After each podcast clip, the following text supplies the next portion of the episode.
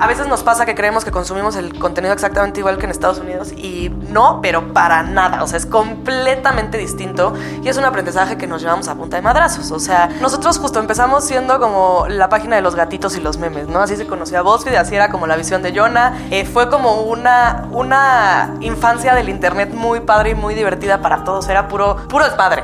Y de repente ahorita nos encontramos en una etapa mucho más madura y justo, ¿no? Como que de repente nos volteamos a ver hace unos meses y fue como de, ¿queremos ser el medio millennial por excelencia y crecer con esta generación o queremos seguir siendo relevantes para todas las otras generaciones? No, bueno, tal vez no los boomers porque pues no le hablamos a esta, gente, pero sí a la generación X, sí a los millennials y sí a la generación Z. Los millennials estamos más acostumbrados a quejarnos, a consumos, a contenidos de queja, de, nos gusta armarla de pedo en internet. La generación Z está un poquito cansada de eso y lo que quieren son cosas buena onda, cosas que los inspiren, cosas que los motiven. Son un poquito más positivos que, nosotros. No les gusta tanto, o sea, no les gusta mucho que la gente vea su vida privada, por eso tienen sus instas, sus finstas, por eso comparten contenidos a través de plataformas privadas como Telegram, como Snapchat, como TikTok. De hacer memes de gatitos a crear contenidos que buscan generar conciencia. De ser la marca digital icónica de los millennials a emprender una búsqueda por cautivar a la generación Z sin perder su esencia. Desde marzo de 2015, BuzzFeed México se lanzó a la conquista del público mexicano. En el camino, vivió el cierre de la edición local de BuzzFeed News, los recortes a nivel mundial y la reconfiguración de toda una industria. Es Vivi Barud, directora de contenidos de BuzzFeed México. Yo soy Mauricio Cabrera y este es The Coffee, episodio 2, segunda temporada. Comenzamos. Alternativa como Vice, colombiano como El Tiempo, innovador como el Washington Post, ejecutivo como MSN. Aquí comienza The Coffee. Grandes historias para grandes storytellers. Un podcast con el sabor de Story Baker por Mauricio Cabrera. The Coffee, segunda temporada con Viviñé Barud, espero haberlo dicho bien, directora de contenidos de BuzzFeed México. Viviñé, ¿qué viene? ¿Cómo percibes el 2020 para BuzzFeed en México? Ok, mira, te voy a decir, mi nombre es Viviñe. es complicado, yo lo sé, este es un Sin nombre acento vasco en la E. inventado, exacto, no hay acentos por ningún lugar, por eso la gente me conoce más bien como Vivi y como en Estados Unidos no existe la ñ, pues menos. este, pues mira, este año es de los años, yo llevo en BuzzFeed México cuatro años, diez meses desde que abrimos en abril de 2015 y yo creo que en lo personal este año es el año más prometedor, ¿no? ¿Por qué? Porque empezamos eh, como una onda muy muy ilusión, ¿no? Este, pues puedes vivir sin hacer publicidad y el contenido por el contenido y llegarle a la gente, bla, bla. Y de repente te das cuenta de que en realidad es un negocio y pues que tienes que generar dinero para poder seguir creando estos contenidos tan particulares. Y después de unos años, pues complicados y de sobre todo el año pasado, que fue complicado no solo para BuzzFeed con los layoffs y demás, sino que fue para todos los medios, ¿no? O sea, todos los medios están corriendo gente. E incluso todavía sigues escuchando estas historias como súper trágicas de gente que corrieron, que contrataron al mes. Que, entonces, en un año muy complicado para, para los medios, eh, BuzzFeed México y BuzzFeed Global estamos muy esperanzados. ¿Por qué? Porque encontramos, o sea, nuestra meta el año pasado fue eh, buscar como estos distintos métodos de, de- generar dinero, ¿no? O sea, sí tenemos posts, sí tenemos videos, sí tenemos programmatic, sí tenemos banners, sí tenemos... ¿Cómo más? ¿Cómo más? ¿Qué está queriendo tanto la gente como las marcas, ¿no? Y entonces hicimos un trabajo local eh, muy, muy fuerte porque además somos un equipo muy chiquito de... ella, por ejemplo, es la partnership lead. Esa es la cabeza de comercial. Eh, somos un equipo de pura gente de nuestra edad. eh, muy chiquitos, somos 16 contratados a tiempo completo. Empezamos siendo 5. Y entre nosotros, este grupo de jóvenes y con el apoyo obviamente de, de Headquarters en Estados Unidos, le dimos la vuelta a este asunto y de, y de- de pasar de ser una página que creaba posts y quizzes y, y videos, ahorita tenemos como muchísimo muchísimas otras entradas de dinero, tanto en México como a nivel global, ¿no? Que esa fue como lo que buscamos hacer en, 20, en 2019. Entonces, en 2020, nuestro trabajo es mantener esos formatos y, y seguir iterando sobre ellos, pero sobre todo encontrar nuevas formas, ¿no? Y entonces ahí es donde entra Eco, donde entra Affiliate, donde entra este, estos formatos completamente nuevos de plataformas como TikTok, como Twitch, como Instagram, cómo darle la vuelta a lo que la gente llama y seguir haciéndolo, ¿no? Entonces, este año es mucho de, de innovación y de creatividad alrededor de lo que podemos ofrecerle a nuestra audiencia principalmente, pero también a las marcas, ¿no? Y a mí lo que me, lo que me gusta mucho y lo que me parece muy interesante de lo que hacemos a nivel marca es eh, cómo podemos empatar a una, a una brand con, con, con tal vez valores que por sus principios como marca no puede necesariamente compartir, pero a través de BuzzFeed lo puede hacer, ¿no? Por ejemplo, hicimos un video con Coca-Cola a finales del año pasado en el que una señora eh, ya grande cocina la receta de familia con una drag queen. Entonces, eh, es muy interesante ver cómo justo Coca-Cola, una, una marca que sí es, sí busca como innovar y, hacer como cosas distintas a lo que la gente percibe de ella, utilizó este, esta plática que no necesariamente jamás hubiera relacionado con Coca, ¿no? O sea, drag queens, señoras, Coca-Cola no, tal vez no estaba en tu método de pensamiento, pero de repente funcionó y acabó siendo, acabó siendo muy padre y una forma muy chida de la que la marca pudo decir lo que pensaba con nosotros de la mano, ¿no? Entonces eso es como muy padre. ¿Sientes que ha evolucionado la imagen de BuzzFeed? Porque, a ver, BuzzFeed en un inicio se convirtió prácticamente en la marca que describía al millennial clásico, al millennial estereotipo, ese era BuzzFeed, para bien y para mal. Ahora veo una tendencia de BuzzFeed,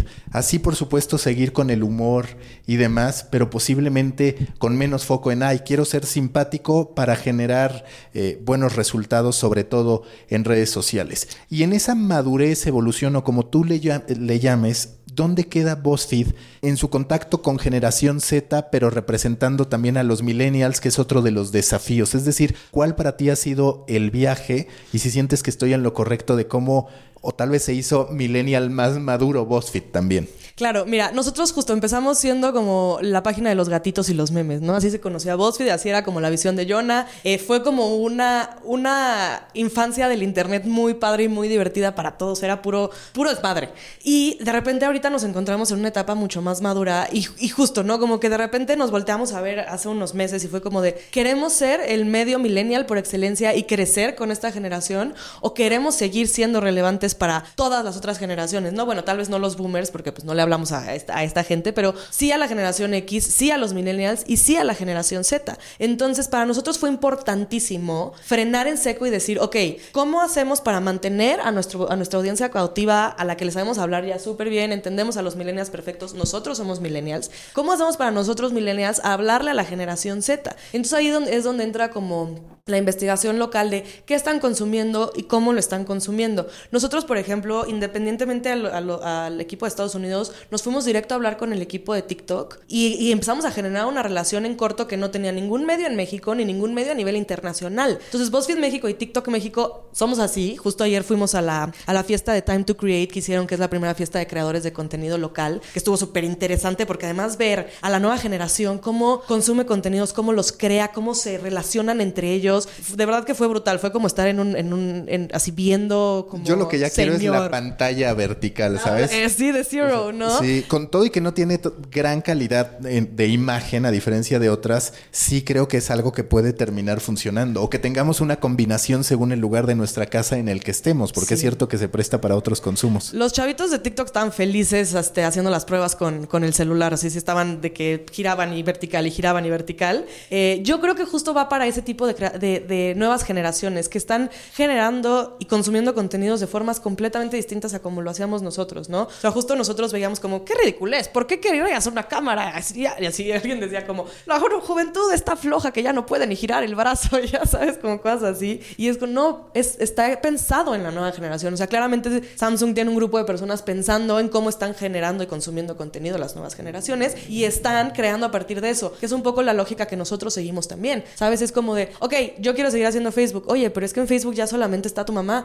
Si, si tú estás negado y dices, no, pues es que yo quiero estar ahí, bueno, entonces date cuenta que probablemente vayas a perder esta otra parte. Solamente hazlo a conciencia, ¿no? Entonces nosotros a conciencia tanto localmente como globalmente dijimos, no, no, no, no podemos dejar de ser un medio que le hable a la gente, porque no es que seamos un medio millennial, es que somos un medio que le habla a la gente, a cualquier tipo de gente. Sabemos escucharlo, sabemos entenderlo, sabemos ubicar las señales, ¿cómo le hacemos para hacer lo mismo con la generación Z? Entonces ahí es donde empieza, empieza nuestra, eh, nuestro involucramiento con plataformas mucho más novedosas como TikTok, eh, una conversación mucho más cercana con la gente de YouTube y las tendencias y lo que están consumiendo las personas ahí. Eh, una estrategia importante de conversación con Estados Unidos y adaptación de lo que está pasando, porque ellos están creando mucho, mucho contenido para Generación Z, ellos son un equipo muy grande. Entonces, ¿cómo podemos nosotros agarrar ese contenido y adaptarlo a México? Entonces, sí son unos retos bien fuertes, pero bien interesantes. Y creo que lo que a nosotros nos ayuda mucho es eh, la flexibilidad que tenemos como medio. Nosotros nos vamos hacia donde la audiencia nos esté pidiendo. Si estuviéramos cerrados, si estuviéramos como, no, es que estos son nuestros formatos, y estas son nuestras ideas, y esto es lo que hacemos, pues probablemente pues, se apaga la flama, ¿no? Entonces nosotros estamos constantemente persiguiendo la chuleta de, la, de la coyuntura, de la innovación. Entonces eso implica estar con la generación Z, con la generación X, con las millennials, con las plataformas, con donde está la conversación. Y que ese es uno de los fenómenos que ahora retan a las marcas de medios, ¿no? El ser multigeneracionales, entender que tenemos una base millennial en la mayoría de los casos, cómo nos trasladamos a la generación Z sin perder también aquello que le gustaba a los millennials, entender cuándo los tienen que dejar ir. Que yo te quería preguntar, ¿tú sientes que ya BuzzFeed, por el crecimiento natural de las personas, ha dejado consumidores o todavía los ha acompañado, que no ha llegado a ese punto de ruptura de decir, bueno, es que aquí ya no entra BuzzFeed, o si siempre entra, porque como yo lo veo hoy, es más un tema de plataforma que decir, ya en esta marca no, porque los medios se adaptan a las plataformas y por ende a las generaciones o a las audiencias que ahí están. Sí, como que no me preocupa tanto en ese sentido, porque sí creo que, justo lo que te decía, no le hablamos tanto a una audiencia, sino a una identidad o a una señal. Entonces, si de repente te das cuenta de que los papás están consumiendo muchísimo contenido, que es algo que sucede, entonces empiezas a hablarle a los papás. No necesariamente, a lo mejor son papás de 20, a lo mejor son papás de 38, pero hay una, hay una audiencia ahí que te está llamando. Entonces, nosotros llevamos justo estos cuatro años, eh, te lo digo en, la, en la edición local, buscando esas señales que funcionan, ¿no? Y entonces iteramos muchísimo sobre esas señales que funcionan, pero también tenemos una misión de encontrar nuevas. O sea, es importante es para uno de mis staff writers, es como tu misión para el próximo año es sí seguir haciendo este, estos exitosos quizzes de barrio versus fresa, pero ¿qué nuevas identidades vamos a encontrar? En Estados Unidos están los e-boys, están las soft girls y están las visco girls, ¿no? Son como las más chonchas de, de la nueva generación. Bueno, ¿qué está pasando en México? Porque a veces nos pasa que creemos que consumimos el contenido exactamente igual que en Estados Unidos y no, pero para nada. O sea, es completamente distinto y es un aprendizaje que nos llevamos a punta de madrazos. O sea, obviamente empiezas como sí tropicalizando la edición, pero pues muy basado como en, en, lo que ya sabes y conoces. Y pues nos hemos dado cuenta que sí, obviamente la parte gringa tiene una, una, o sea, una relevancia importante en la cultura local, pero la cultura local es enorme y hay que hablar, hablar de ella. O sea, si no dejas de ser relevante también, ¿sabes? Eso es importante, saber qué temas, qué decir y cómo decirlo. Entonces, pues es un reto de todos los días, constantemente, todas las semanas. ¿Qué estamos haciendo bien? ¿Qué estamos haciendo mal? ¿Hacia dónde nos vamos? Y más con, pues, con, con un equipo tan chiquito.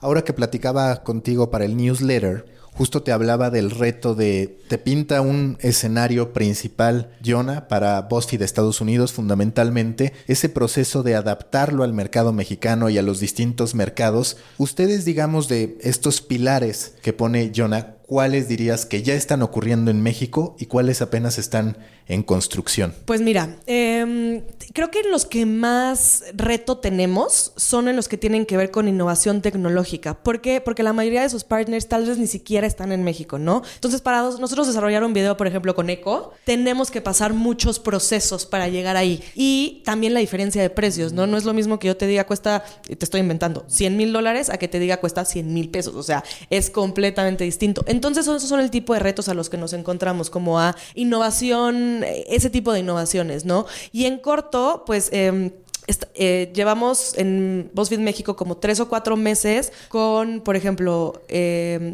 afiliado, con eh, marketing de afiliado, que son estos posts que seguramente han visto muchísimo en BuzzFeed de Estados Unidos, de productos para que duermas como un bebé o cosas que necesitas si estás estresado, bla, bla, bla. Y nosotros ya lo empezamos a hacer específicamente con Amazon, ahorita en estos meses, muy de recomendaciones y, por ejemplo, en el Buen Fin fue brutal, o sea, como que nunca, bueno, sí nos imaginamos que le iba a ir muy bien, pero tenemos una meta bastante ambiciosa y la meta se superó por 116%, eh, lo que significa que hay un mercado ahí de gente que quiere consumir de esta manera como curado y cuidado, porque justo no es alguien diciéndote que los 12 celulares más potentes con quién sabe cuántos caballos de fuerza que te da igual. Es una persona que particularmente se metió a buscar productos que sabe que te van a gustar por lo que te está prometiendo. Y es una de las premisas más importantes para nosotros, es darle al, darle al cliente lo que estás prometiendo. O sea, si la audiencia le estás diciendo son los mejores productos, bueno, entonces son los mejores productos y estamos hablando de calidad invaluable, ¿no? Y por el otro lado, por la parte de, de Future of TV, por ejemplo, nosotros nos hemos dado cuenta que la gente consume el Internet como consume la televisión abierta. Eh, pero también es importante para nosotros no caer en los malos vicios de la televisión abierta. Entonces es cómo innovamos a partir de eso, ¿no? O sea, si tienes aquí a Eugenio Derbez, a Omar Chaparro, que son como estos clásica mm, televisión mexicana, ¿cómo los llevas a, a estas nuevas generaciones? ¿Cómo los haces divertidos? ¿Cómo los haces relevantes? Entonces es un reto, te digo, todos los días juntarnos, nuevas ideas, nuevas creaciones. No es de ahí tengo una batería de cosas, agarra una y a ver si funciona. No, es caso por caso. Vamos a hacerlo a la medida a la necesidad a de, la, de, la, en este caso, celebridad o a la audiencia. O en el caso del marketing de afiliados, señal, audiencia, qué es lo que quieren y ser muy honestos, ¿no? O sea, como que también la honestidad es uno de nuestros valores más principales. Cuando piensas en tu parrilla de contenidos, ¿qué porcentaje dirías suele ser estratégico? Es decir, tú llegas, está todo tu staff, generas un trabajo cotidiano, contenidos, medidos, por supuesto, pero ¿cuáles dirías o qué cantidad de piezas dices, estas sí pasan por un trabajo especial porque son estratégicos para nuestro funcionamiento, para el resultado? sobre todo las cosas que son creadas a nivel local, porque como nos, nos apoyamos también mucho de, traducciones, por ejemplo, o de contenidos externos de, de, otras ediciones, para nosotros los más importantes son los que creamos localmente, ¿no? Eh, por ejemplo, en Bien Tasty una nueva serie que se llama El Arte de, que es como súper cuidada, basado como en los insights de los programas de Netflix súper bonitos, en la estética de Enrique Olvera y demás. Entonces, em, es, es, es, eso, ¿no? Como lo que hacemos localmente, le echamos todos, todos, todos, todos los kilos y el resto eh, ya es más como apoyo de lo que sabemos que funciona, que es más como lo que eh, en Estados Unidos le llaman como Hero y Hub. Entonces, digamos que la estrategia de traducciones es Hub y lo que hacemos localmente es Hero, porque como es poquito, es muy puntual. Tiene que estar muy pensado y no podemos andar tirando balazos al aire nomás. Ya, esto va a pegar, chance. No, entonces justo sí tenemos que ser como mucho cuidadosos con lo que estamos haciendo localmente. Hablando de producciones originales, hasta me regañaste porque en el newsletter puse que una de las piedras angulares eran celebridades. ¿Qué es lo que están haciendo? Me anticipaste en aquel espacio el lanzamiento de Bien Nasty, ahora también hablas de el arte de qué viene en materia de producciones originales. Pues mira, en, en lo, que pasa también es que funcionamos como, como, como, o sea, como eh, distribuidora gringa. Entonces, probamos un programa y si no está funcionando, probamos una nueva idea y demás. Pero en Bien Tasty tenemos el arte de Bien Nasty, que va a estar bien divertido porque son puras cosas, o sea, te cuestas como eh, gelatinas medievales, horrorosas y como cosas así muy divertidas. En la parte de BuzzFeed estamos, eh, las celebridades son muy importantes para nosotros porque tenemos una relación muy, muy padre con ellas. O sea, nosotros creo que podemos presumir de, de que vienen y nos buscan y se divierten. A mí me encanta cuando acaban los videos y en lugar de decir nada más como síganos aquí, es como me encanta venir y siempre me la paso padrísimo y los quiero muchísimo, vos, y ahí es cuando digo, es que ahí es donde está la relación. O sea, no es un medio, no es, es, es muy en corto. Entonces, estamos en esa parte y estamos eh, regresando a estos formatos clásicos del BuzzFeed de personas prueban, reaccionan, se divierten, demás, y constantemente estamos pensando en desarrollo de shows originales, ¿no? Eh, no tenemos ahorita nada, nada fijo de idea establecida, pero todo el tiempo estamos en desarrollo. Entonces ahorita pues van a seguir viendo todo el tiempo, todo, todos los meses vamos a tenemos innovación y nuevas creaciones, y entonces te voy manteniendo al tanto de las novedades. Me queda claro que BuzzFeed tiene una audiencia que quiere, hay una audiencia muy apasionada de BuzzFeed que se identifica incluso, lo ve como la marca generacional. Pero también una de las métricas para verdaderamente entender la lealtad o no del usuario es qué tanto van a tu plataforma. Y ustedes tienen muchísimo componente social. Es cierto que también los quizzes como un componente propio. Pero ¿en qué porcentaje dirías esa audiencia total de BuzzFeed va al sitio, consume habitualmente el sitio, que además pues es la audiencia que de manera natural puede derivarte en ingresos a través de affiliate marketing, por ejemplo. O sea, pero te refieres a la gente que va directo a visitar el punto com. Sí, exacto. Digamos, tú tienes un universo total de personas a las que llegas. ¿Cuántas de ese ecosistema o qué porcentaje representa una ida a tu plataforma o que sientas que son propensos a? La verdad es que la visita directo a la plataforma es, es, es muy, es, muy es muy pequeña. O sea, la mayoría de la gente sí viene a través de, de, nuestras eh, redes sociales y distintos como métodos de amplificación, pero directo a plataforma sí es, es más complicado, es más, es más bajo el número. No te sé el, porcentaje exacto, eh, ese nos lo puede pasar Gus, pero, pero sí es, es mucho menor con respecto a la gente que viene de móvil. De hecho, eh, me parece que la gente que nos visita desde sus celulares a través de socials como del 80%, ¿no? Entonces... sí, sí es, es menor y, por eso también es eso es otro de los grandísimos retos que tenemos, o sea, como estas distintas formas de diversificación del mensaje, porque pues estás, estás a la merced un poquito de, de estas plataformas, ¿no? Si de repente Facebook decide cambiar el algoritmo. Que ya, lo ha hecho. Que lo, no, lo lleva haciendo toda la vida, entonces va y viene, entonces justo ahí es, ahí es como este, eh, donde entra el instinto de supervivencia y nosotros tenemos que movernos, ¿ok? Entonces Facebook está siendo un poco más estricto con el tráfico, ¿qué vamos a hacer en Twitter? ¿Qué vamos a hacer en Pinterest? ¿Qué vamos a hacer en el biofeed de Instagram? ¿Qué vamos a hacer? ¿Qué vamos a hacer? Vamos hacer un o sea, ¿sabes? Entonces ahí es donde se prenden todos los focos y es, ok, ¿cómo vamos a amplificar el mensaje a través de nuestras distintas plataformas, medios, partners y demás? Pero como te digo, es como muy siempre es como reaccionando, o sea, es como muy rápido, ¿no? Como mucha flexibilidad, mucho estar al pendiente de, lo que está sucediendo en el momento. En cierto modo, ahorita están haciendo contenido para dos generaciones, todavía principalmente la millennial. En Estados Unidos, como dices, ya hay también una gran carga hacia generación Z. Pero tú, ¿qué diferencias encuentras entre la generación Z y la millennial en términos de consumo? Muchísima. O sea, de entrada, eh, los millennials estamos más acostumbrados a quejarnos, a consumos, a contenidos de queja, de... nos gusta armarla de pedo en internet. La generación Z está un poquito cansada de eso y lo que quieren son cosas buena onda, cosas que los inspiren, cosas que los motiven. Son un poquito más positivos que, nosotros. No les gusta tan, o sea, no les gusta mucho que la gente vea su vida privada, por eso tienen sus istas, sus finstas, por eso comparten contenidos a través de plataformas privadas como Telegram como Snapchat, como TikTok, ¿sabes? Como que no les gusta tanto esta este que la gente vea quién es, quién, quién es, quiénes son en realidad.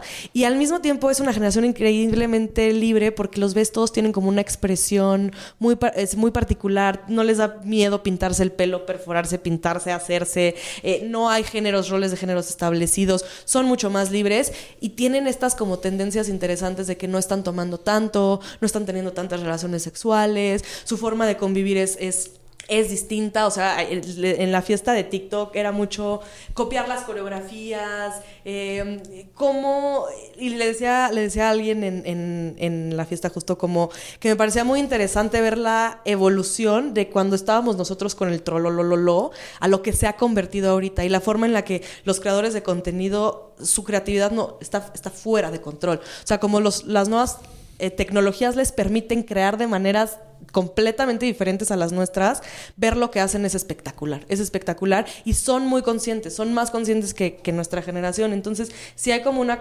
una un querer cambiar el mundo a través de lo que hacen todos los días. Y en cambio nosotros fuimos más viciosos, de acuerdo a lo que... Creo que sí, creo que sí.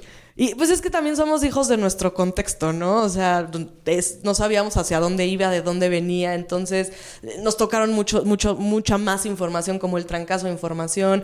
Yo creo que esto es un péndulo, ¿no? Si vas, o sea, tienes que empezar de un lado, irte al extremo para llegar al punto medio, pero tampoco creo que pase eso porque las generaciones siguen cambiando, los medios siguen cambiando, las plataformas siguen cambiando, entonces es una psicosis. Es nada más seguir en friega todo el tiempo. No, y lo cierto es que en el contexto en que nosotros crecimos se celebraba mucho la fiesta el alcohol y demás. No es como que te dijeran, qué bueno que lo haces, pero estaba implícito que ahí estaba la épica de tu vida. Totalmente, sí. Y ahora se está generando una conciencia, que de hecho te quería preguntar, porque es una tendencia, pues en distintos medios, principalmente a nivel internacional, pero el calentamiento global, todas las consecuencias del mundo, todos los temas que están ocupándonos respecto a eso, la ecología, el medio ambiente, también está teniendo una, un punto estratégico para BuzzFeed. 100%. De hecho, tenemos como tres o cuatro pilares específicos para 2020 que tanto la audiencia como las marcas están muy interesados en, tocar y nosotros tenemos mucho enfoque, ¿no? Eh, justo tiene que ver con el calentamiento global, LGBT, videojuegos, eh, pero hay un tema con el calentamiento global que tiene que ver, yo creo que también tiene que ver como con la percepción local. O sea, la gente en Estados Unidos o en Dinamarca puede darse el lujo tal vez de preguntarse qué va a pasar con el futuro a mediano plazo y tal vez en mexicano por cuestiones económicas pues tus preocupaciones son más, más en corto, ¿no? Entonces sí hay una tendencia gigantesca con la generación Z hace ese tipo de, de, wokeness con respecto al calentamiento global, pero sí varía dependiendo de la localidad, porque pues cada quien tiene sus necesidades distintas y sus prioridades, ¿no? Entonces, sí, obviamente para el mexicano es una prioridad que el mundo no se acabe, pero hay otras prioridades que, son más necesarias, exacto, y más inmediatas. este, creo que nos puede, te puedes dar cuenta cuando fue la marcha lo del calentamiento global, pues en realidad la gente que fue era gente de un demográfico particular, eh, con que tiene, que sí se puede tal vez dar el lujo de preocuparse qué va a pasar a 15 años con sus hijos.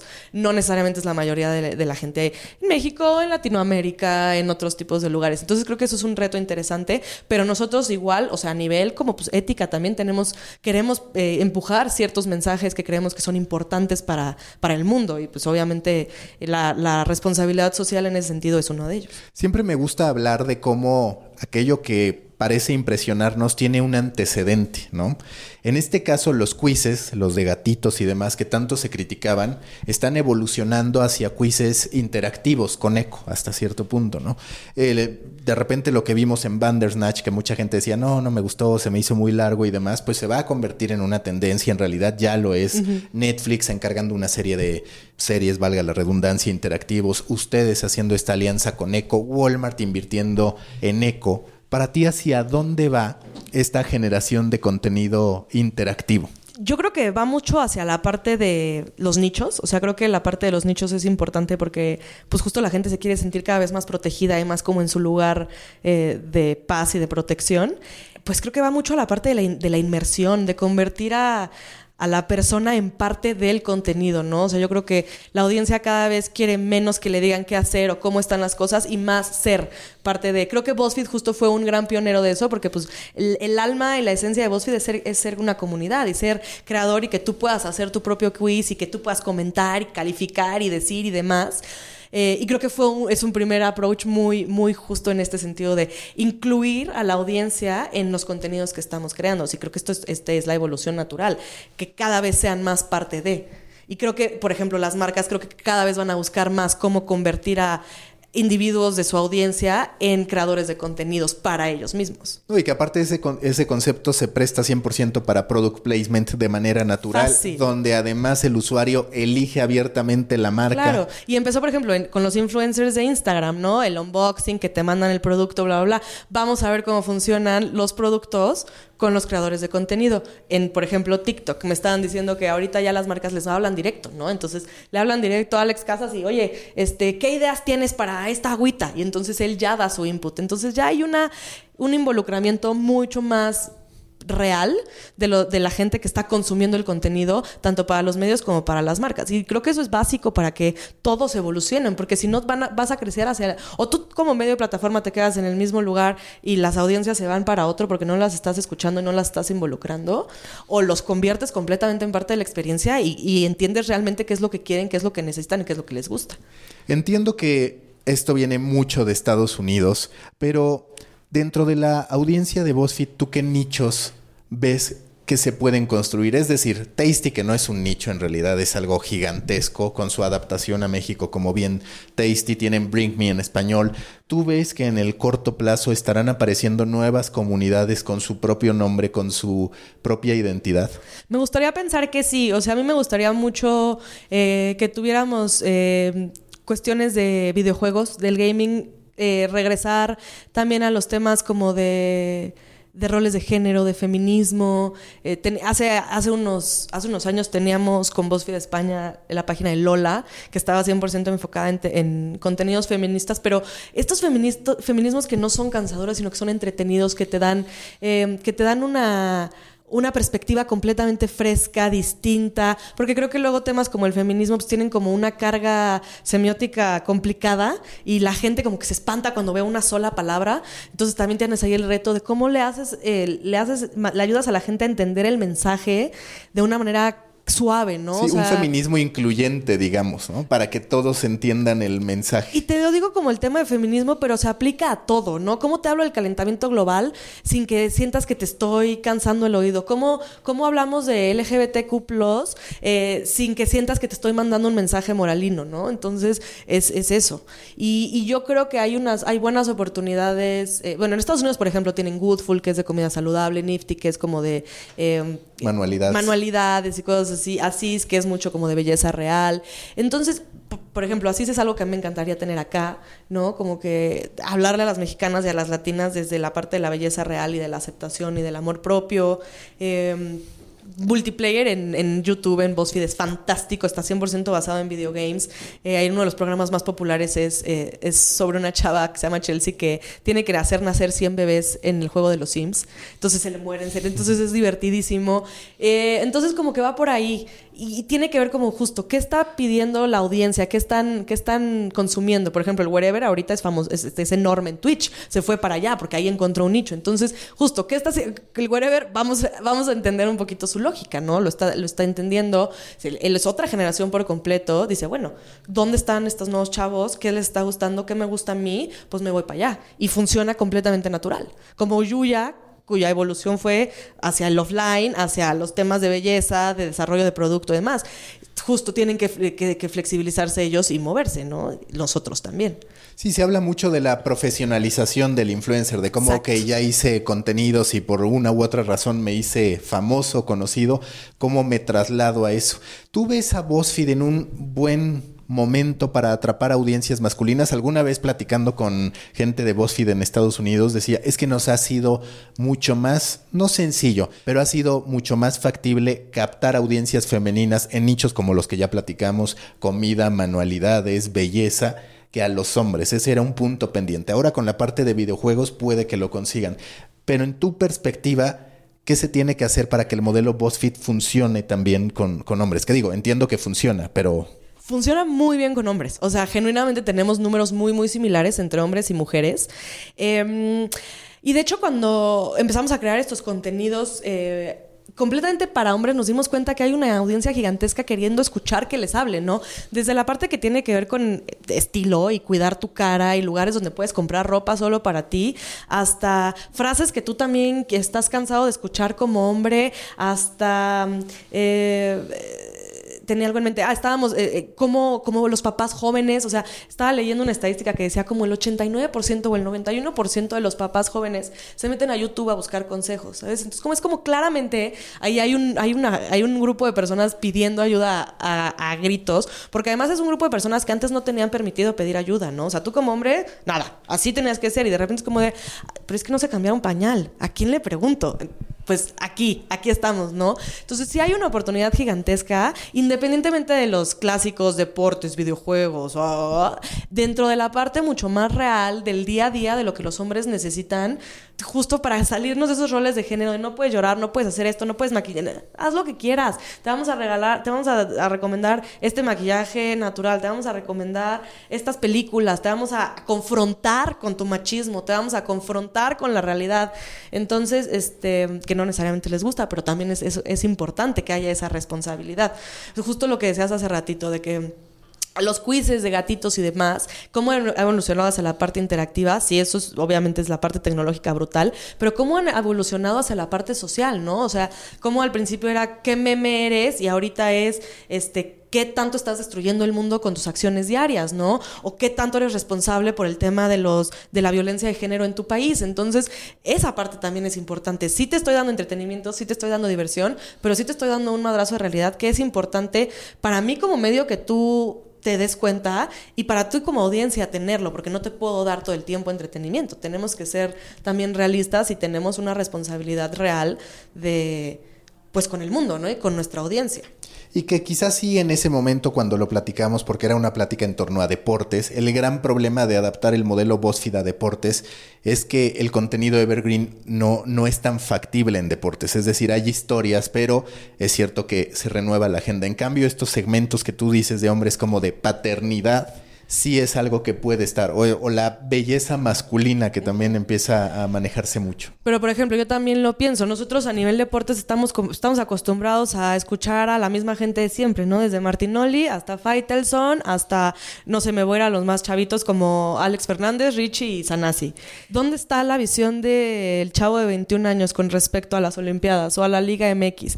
A mí eso me interesa porque la de nosotros te la puedo dar yo, te la puede dar cualquiera de los escritores o te puedo encontrar uno de mis amigos freelancers de mi edad que se sabe en esa parte. Pero ¿cómo le están consumiendo las nuevas generaciones? Porque también hay que encontrar esas tendencias y buscar para ver para dónde se está yendo ahí. Cuando analizan y se ponen objetivos en materia de marketing de afiliados, en materia de venta de productos y demás, ¿Cuál es la expectativa desde Estados Unidos hacia México? Porque hemos de reconocer, en Estados Unidos la gente está acostumbrada a comprar en línea, en fin, hay un nivel de madurez bastante distinto al de México. ¿Cuál es la lectura que te dan desde allá y ustedes cómo manejan ese, pues tal vez a veces pesimismo u optimismo según lo lean en su aterrizaje a México? Eso nos pasa mucho y no solamente con el tema de affiliate, que es como decirles a los gringos como de no, a ver, no, no, no, aquí es distinto. Aquí, entonces ahí entramos nosotros en un reto ya como de, de, de shock cultural de explicarles las diferencias y cómo ciertas cosas que para ellos funcionan no necesariamente funcionan para nosotros. Y es uno de los retos más grandes porque es convencerlos realmente como es que no estamos siendo caprichosos Estamos hablándote en nombre del mercado. Este, entonces, pues sí es, y es algo, en, ese sentido está ellos también muy abiertos y están siempre haciendo reporte, ¿no? Estábamos, em, estamos empezando con lo de afiliados y entonces es como de, nos juntamos con el equipo de Amazon México y entonces ellos nos, nos, nos comparten sus limitantes más grandes y entonces nosotros a partir de lo que creamos nos sacamos nuestras propias conclusiones también y las juntamos y se las compartimos al equipo, ¿no? Entonces como de, nos está yendo muy bien por acá, nos está yendo muy mal por acá, necesitamos ajustar esta parte, la, la gente no compra necesariamente así y así y ya está, y entonces darles a ellos el feedback para que también todos tengan el contexto correcto. Y pues nada, esperar a, que, a que se entiendan, a que se entiendan todas las partes. ¿Cuáles son los mayores aprendizajes que sientes que han tenido en TikTok con sus distintas marcas? BuzzFeed México, Bien Tasty, Bring Me en español. Pues mira, eh, mucho creo que tiene que ver sobre todo con la parte que te decía de escuchar a, la gente que está creando los contenidos en esa plataforma, porque ellos son los que están conociendo a la audiencia. Entonces, ahí lo que nosotros eh, buscamos es justo...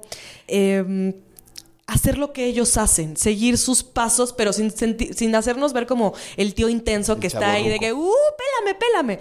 O sea, no soy yo parada en el video como empujando a mis 30 a que salga mi cara, sino, bueno, entonces agarramos a nuestros talentos más chavitos, que hagan challenges con ellos, eh, cómo adaptamos bien Tasty para eso, entonces si bien las celebridades, justo, ¿no? Y entonces también entra el tema de las celebridades, se, suben a TikTok, eh, entonces, pues eso, es como como estar en constante comunicación, constante y, y sí seguir los pasos de, los, de lo que ellos están haciendo. Me platicaba ayer uno de los chavos de TikTok que Washington Post, la cuenta esta del periódico en Estados Unidos, lo está haciendo muy bien eh, porque pues, ¿qué te imaginarías tú? ¿Cómo puede ofrecerle un periódico noticias a, los, a la generación Z? O sea, no me lo puedo explicar.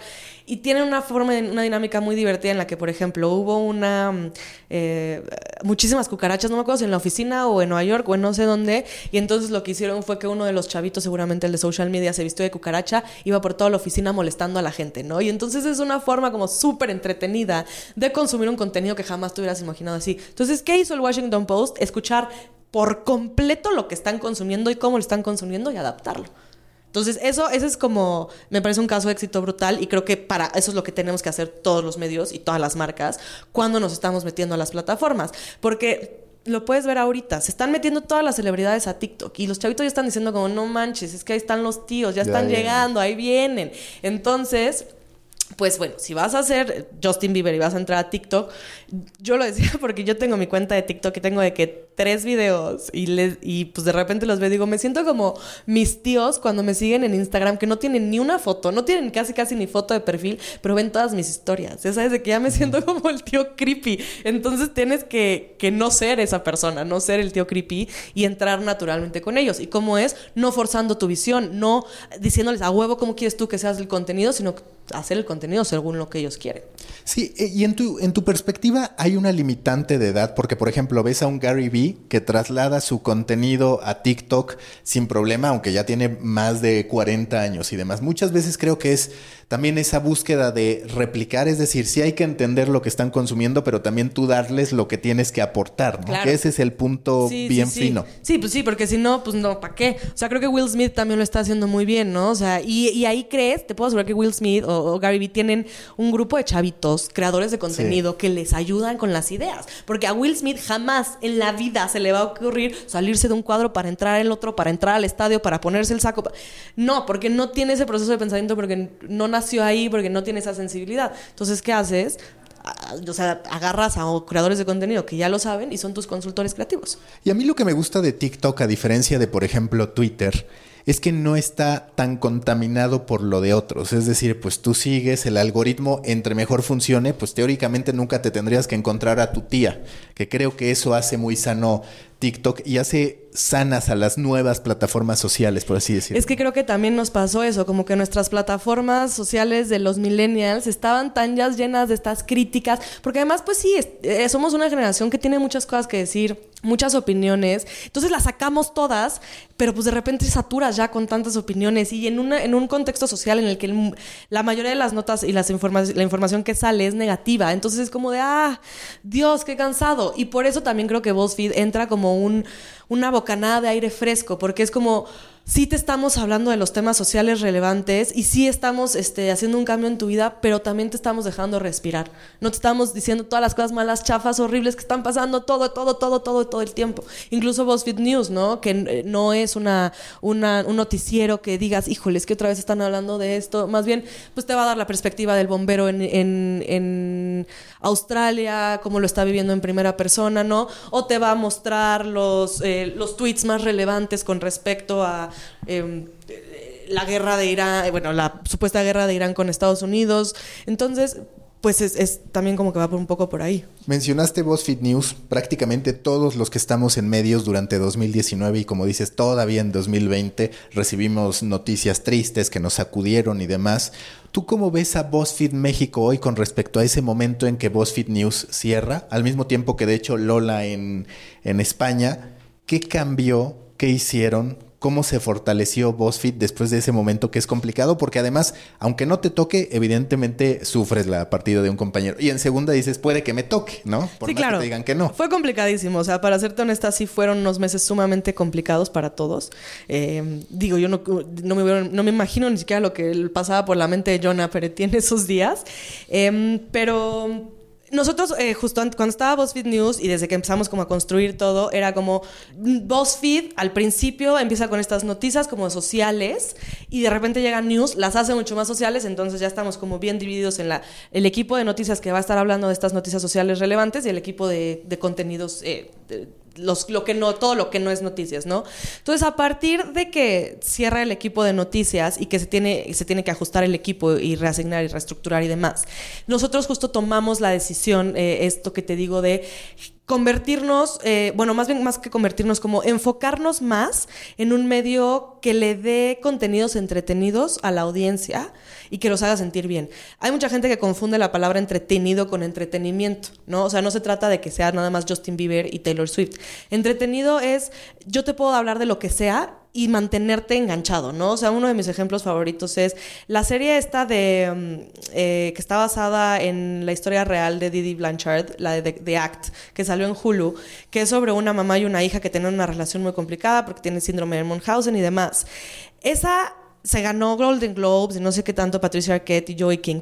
y eso salió a partir de un artículo de BuzzFeed que escribió una chica que se llama Michelle, que se acordó que en los 90 había habido una historia de una cosa rarísima y escribió un long form al respecto. Se hizo súper viral y de repente llegó Hulu y se le acercó y, y demás. Entonces digo, estamos hablando de una historia de un asesinato de una hija a una mamá y aún así fue entretenido. Entonces vamos a hablar de lo que es relevante para nosotros a nivel social. Ya no podemos hablar de las noticias, no tenemos los recursos, no tenemos las manos, pero para nosotros sigue siendo muy importante hacer un cambio en el mundo, eh, ser responsables, ser socialmente responsables. Entonces lo que hacemos es enfocar, o sea, hacer nuestros contenidos de entretenimiento y tener mucho foco en que los contenidos sociales sean también entretenidos o en hacer contenidos entretenidos sociales, ¿no? Entonces, si de repente hay una conversación alrededor de la pigmentocracia, bueno, entonces, ¿qué vamos a hacer con respecto a este tema, no?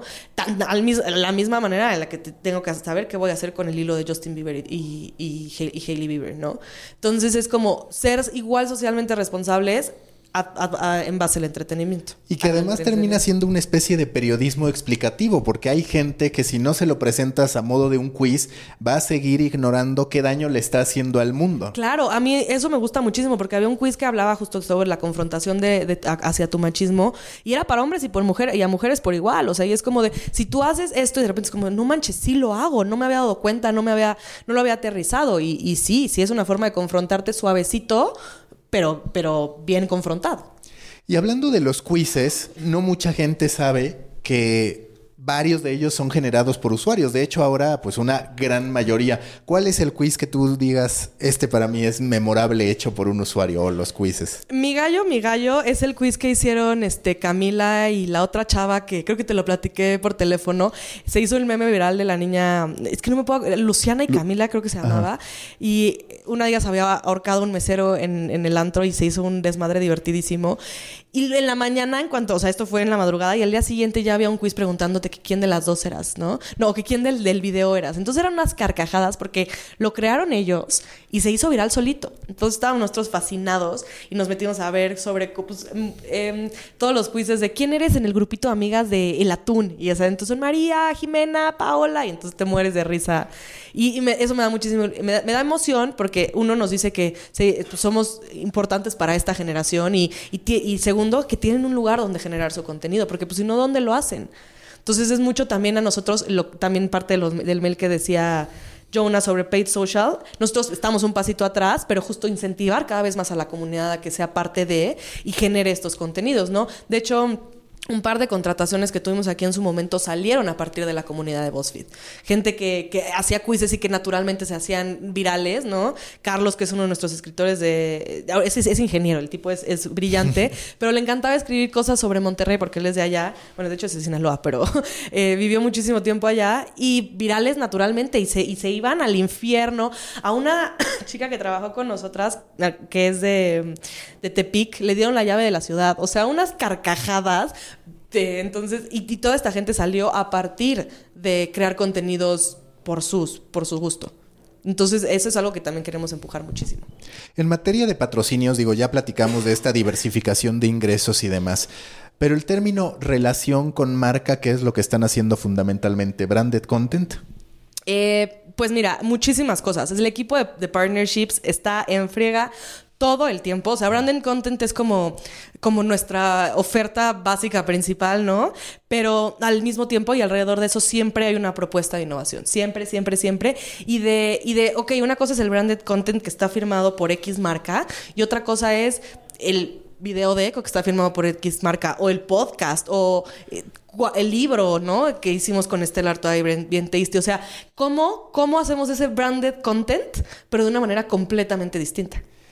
Hablando, digamos, ya mencionamos todo el plan de BuzzFeed. ¿A ti qué tendencias de digital te gusta? Independientemente de si por la naturaleza del medio las va a usar BuzzFeed o no. Por ejemplo, Voz Podcast en realidad no hay tanto detrás de, de BuzzFeed, ¿no? En estos momentos. ¿A ti qué tendencias te gustan o cuáles crees que van a explotar? Además de estas que ya platicamos de BuzzFeed muy en particular. Pues mira, tengo dos que me encantaría. Una es el podcast. Sí que diciendo que hay muchísimo potencial. De hecho, el equipo de la India tiene un eh, podcast que se llama Girl Feed que está está hecho en conjunto con la gente de Tinder.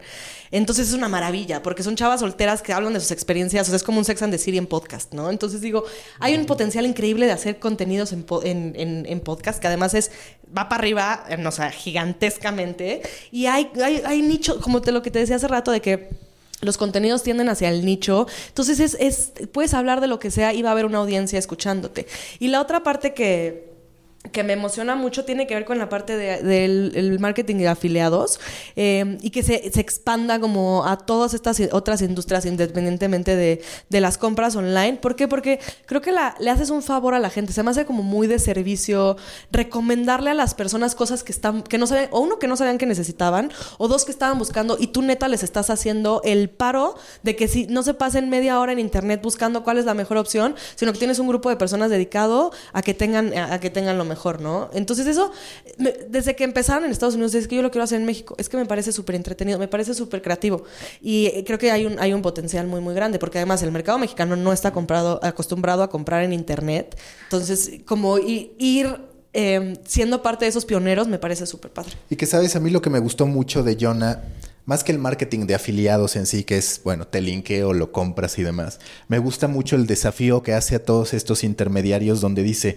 si yo hago un video de un restaurante en Dallas y la gente de inmediato busca vuelos a Dallas, merezco un valor, merezco una atribución mayor que todos esos intermediarios, porque realmente estoy inspirando con mi contenido a que la gente haga algo que en teoría va a beneficiar su vida. Sí, la conversión la puedes ver clarísimo, clarísimo. Eh, y, pues sí, o sea, si, te das cuenta, eh, pasó lo que te decía del buen fin, ¿no? Se vendieron muchísimos productos, de, solo de Eco Homes eran más de 60, pero hicimos quién sabe cuántos posts de tecnología. Entonces, de repente no me acuerdo qué medio sacó como que había habido un porcentaje considerable de aumento en ventas de tecnología en el buen fin en México. Y dije, a fuerza, necesariamente, estas ventas tienen que tener, tiene, o sea, tienen algún tipo de relación con ese aumento de porcentaje, porque antes de, esta, eh, esta entrega en particular, pues eh, no se habían vendido, no se hubieran vendido esas 60 extra eco homes, ¿no? Por ejemplo. Entonces, hay una, hay una repercusión real. Estamos hablando de cientos de personas que están comprando cosas a partir de recomendaciones. Eso mismo traslado, lo, le acaban de... Acabamos de lanzar, sobre todo en Estados Unidos, la página nueva de Bring Me. Está padrísima. O sea, de verdad échenle un ojo porque es, es justo muy interactivo. Es, tenemos un deal con Hilton, entonces ahí tienes directamente tu opción para comprar, te dan, tienes ruletitas para elegir temas. O sea, está, de verdad está divertidísima. Entonces, yo también por ahí, por ahí va eh, eso, el futuro. O sea, como partnerships, porque siento que a veces luego, eh, más bien en el pasado, como que las marcas un poquito te tenían agarrado de los, de los huevos y entonces como pues lo que quiera hacer. Y ahorita tenemos una oportunidad padrísima de, hacerlo completamente fuera de la caja, de ofrecer algo completamente distinto. Las tres últimas preguntas de The Coffee. ¿Cuál ha sido tu mayor fail? Que digas, le tengo mucha fe a esta idea, la prueban y fracasa. Tengo una que es del el primer año en el que yo entré a trabajar aquí. Eh, la hice en conjunto con Cara, otra de las chavas que trabajaba aquí. Y en nuestro afán de buscar identidades, porque eso es lo que hacemos todo el tiempo, buscar identidades, pensamos que la identidad eh, que iba a la mitad de entre una niña abro comillas, zorra, y una niña, abro comillas, mojigata, ¿no? Había un punto medio. La conversación ha cambiado muchísimo a partir de eso y nosotros sacamos este post que decía como cosas que no entenderás si, no eres ni muy zorra ni muy mojigata. Y bueno, pues obviamente a la yugular, porque eh, es absurdo estar categorizando a la gente según su vida sexual o no sexual y pues es algo que nosotros no teníamos como en mente claramente en ese momento, sino que era como de, ah, pues vamos a probar esta identidad y pues no, el balazo en el pie estuvo increíble y fue como de, no manches. Y tenemos la política de no borrar los posts. Entonces, si quieres leer ese oso, está ahí online. tuviste que aguantar. Sí, no, no. O sea, todo, fue como de, güey, pues nada, no tenemos nada que defender. O sea, cállate la boca y aprende, aprender del error y no hay de otra. Y pues sí, a partir de entonces es como mucho más conciencia de lo que estás diciendo. Te están, te están leyendo cientos de miles de personas, millones de personas. Ojo con lo que estás diciendo. Y además en algún momento lo decía Jonah también. Es como de, nosotros tenemos una responsabilidad importante con marcar cultura. O sea, hay muchas cosas que de repente se convierten en cosas importantes por BuzzFeed, por TikTok, por Facebook. Entonces hay que ser responsables en ese sentido. Y pues un aprendizaje bastante, bastante logrado con ese post, por ejemplo. Para vernos milenios millennials, tardíos incluso, ¿qué libros te han inspirado últimamente? Pues mira, te voy a decir uno que, que, me recomendaron en la chamba y que tiene que ver mucho como con nuestra misión y nuestra forma de ver las cosas, que se llama Start with Why, que tiene que ver con eh, cómo todas las misiones que tú hagas en la vida tienen que empezar con el, con el por qué. Y, y, y, estuvo muy chido porque a partir de un ejercicio que hicimos interno de el por qué estamos aquí y el por qué es BuzzFeed lo que es, pues todos sacamos eh, nuestro why, ¿no? Y el, el Golden why, Circle, ¿no? Ajá, y el why general de la compañía local, en, bueno, de la edición local. Entonces, ese libro está muy padre y está muy inspirador. Eh, estoy leyendo un libro que está divertidísimo que se llama Rotten Movies We Love, que es del equipo de Rotten Tomatoes, que sacaron como las películas más chafas pero más chidas. Entonces, todas las que están rateadas con un 0%, 40%, de repente dices como, ¿en qué momento Space Jam está mal, está mal rateada? Aparece sí, ahí Space sí, Jam. No, no, no. Hay unos peliculones que dices, exijo un recuento. y entonces está muy padre porque ellos justo lo que hacen en el libro es reivindicar estas malas películas, ¿no? Entonces está muy padre. Y mi libro favorito por excelencia, que es este Just Kids de Patti Smith, que me parece absolutamente inspirador y hermoso. Entonces, esos son como tres librillos que recomiendo. Y la Biblia, por supuesto. Yo quisiera reivindicar a Adam Sandler. Yo siempre he dicho, Adam Sandler es crack, pero bueno, casi a nadie veces, concuerda. A veces, Te voy a decir, yo, yo tengo un problema con Adam Sandler que digo, hijo de su madre. O sea, me gusta de que Little Nicky y otras más. Pero la última que hizo en Netflix, la mamarrachada Sí, esta sí. del crucero, no sé qué, Ajá. me pareció entretenidísima. Dije, ¿será que me estoy convirtiendo en una señora? ¿O lo hizo bien Adam Sandler? ¿Sí? ¿Tú crees que sí? No, sí está buena. ¿Qué, niveles de audiencia tuvo en términos de negocio? Está brutal. validadísimo. No, no, fue creo que la y a mí más también me vista. pareció entretenido. ¿Verdad que sí? ¿Verdad que sí? Ahí Excelente. estamos. Y ahora sí, la última pregunta. Si tú fueras un café o una bebida, si es que no tomas café, a partir de tu personalidad, de lo que quieres proyectar, de lo que haces, ¿qué café serías? Mira, si tengo que escoger un café a fuerza, sería un latte. Porque tiene que ser suavecito, si no me da taquicardia. Pero como bebida realmente me identifico con el clamato con cerveza. O sea, tengo una obsesión. Tengo una obsesión con el clamato con cerveza, entonces sí, 100%. ¿Cuál dirías que es tu obsesión o por qué tu obsesión con el clamato con cerveza? Creo que tiene que ver con el glutamato monosódico. Muchas gracias, Vivi. no, hombre, gracias por la invitación. Busca la próxima semana un nuevo episodio cargado de emprendimiento, endulzado con grandes historias y narrado por grandes storytellers. Suscríbete a The Coffee, un podcast de storytellers para storytellers. Un producto de Storybaker por Mauricio Cabrera.